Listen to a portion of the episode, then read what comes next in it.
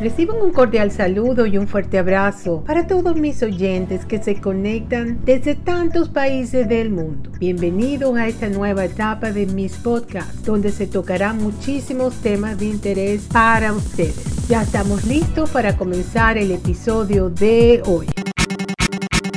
En el episodio de hoy les voy a hablar sobre las lealtades familiares tóxicas. Esto forma parte de la psicología transpersonal. Mucha gente cree que cuando uno siente que tiene que ir a verse con un psicólogo o un terapeuta, bueno, voy y se trata de mí, de mis problemas y creen que es solamente de ellos y no tienen ni idea que eso tiene mucho que ver con tus antepasados familiares y ahí entra la psicología transpersonal. Las lealtades familiares son tóxicas y tienen que ver con vivos y muertos de nuestro clan familiar donde boicoteamos nuestra propia felicidad, así mismo como lo escuchan.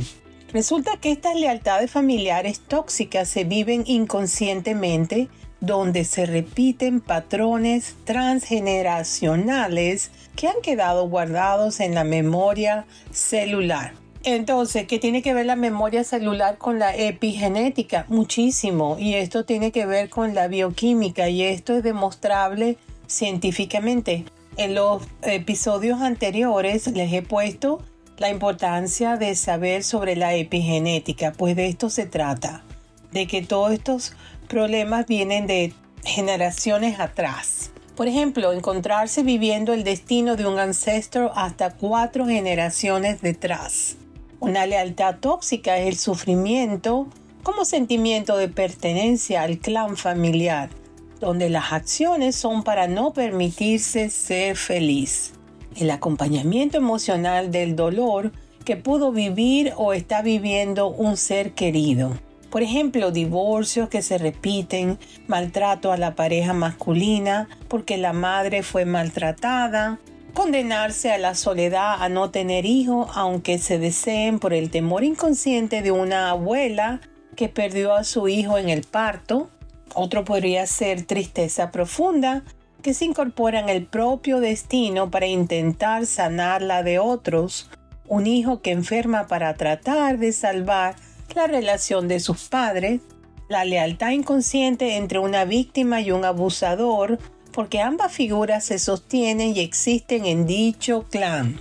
Cubrir las frustraciones de los padres para hacer lo que ellos deseaban ser y no pudieron Aquí, por ejemplo, tenemos el caso de personas que estudian una carrera no porque sea la vocación de ellos, sino porque alguno de sus ancestros lo quería hacer y, no lo pudieron hacer. Entonces nos encontramos con personas que estudian, ya sea que les cueste mucho dinero, mucho sacrificio en, en carreras que obtienen sus diplomas y nunca hacen nada con esas carreras porque no era su vocación.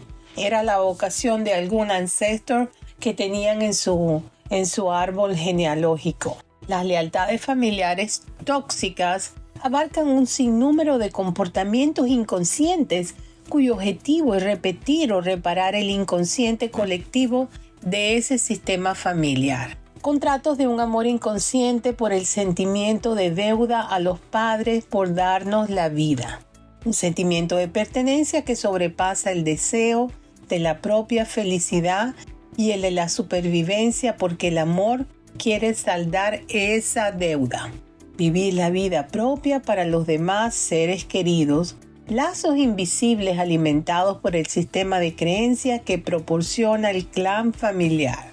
Dando nuestro destino al de nuestros, nos llevan a tomar decisiones inconscientes, esa carga para resolver lo que ellos no pudieron.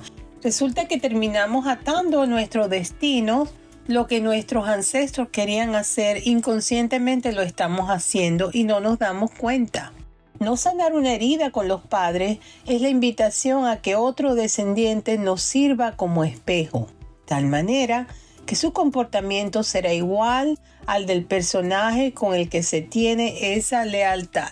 No hay que tener esos rencores hacia el padre, la madre, hay que evitar todo eso porque eso se va a pasar de una generación a otra. Y el, problema no es con la persona en sí, el problema es con los antepasados que esa persona está siendo el espejo de ese antepasado que tiene conflictos no resueltos. Y eso viene de la memoria genética y eso entra dentro de la epigenética que está científicamente demostrable bajo la bioquímica. Porque habrá muchas personas que dirán, ah, no, eso es pura, pura mentira, yo que tengo que ver con mis ancestros, eso no sirve, el ADN es lo único que funciona. Pues no, la memoria genética viene de eso, es la epigenética. Por eso yo puse varios episodios antes sobre la epigenética para que puedan entender de qué se trata todo esto. Con el propósito de que se resuelva el bloqueo y se trascienda y sane el árbol familiar para que continúe su evolución y de esta manera buscar el equilibrio. ¿Cuáles son estas lealtades familiares tóxicas que causan tantos problemas? Vamos a ver de qué se trata. Es la pregunta que nos hacemos, ¿verdad? Pero ¿de qué estamos hablando aquí? Bueno, estamos hablando de enfermedades, accidentes, dificultades en la economía, conseguir el trabajo que tú quieres o algo que tenga que ver con la economía, infertilidad, conflictos de pareja, autoestima baja, bloqueos en la profesión o oficio, temor al parto, enemistades entre familiares, de todo eso tiene que ver.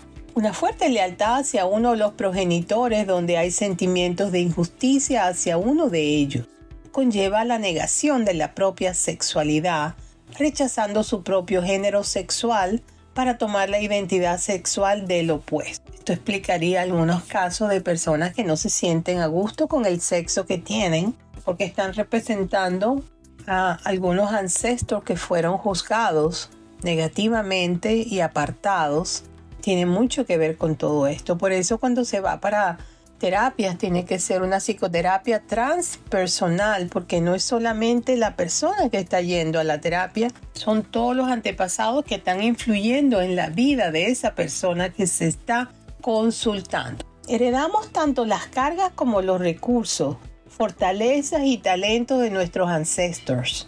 Repetir no es la solución, esto es seguir amando, desde la inconsciencia.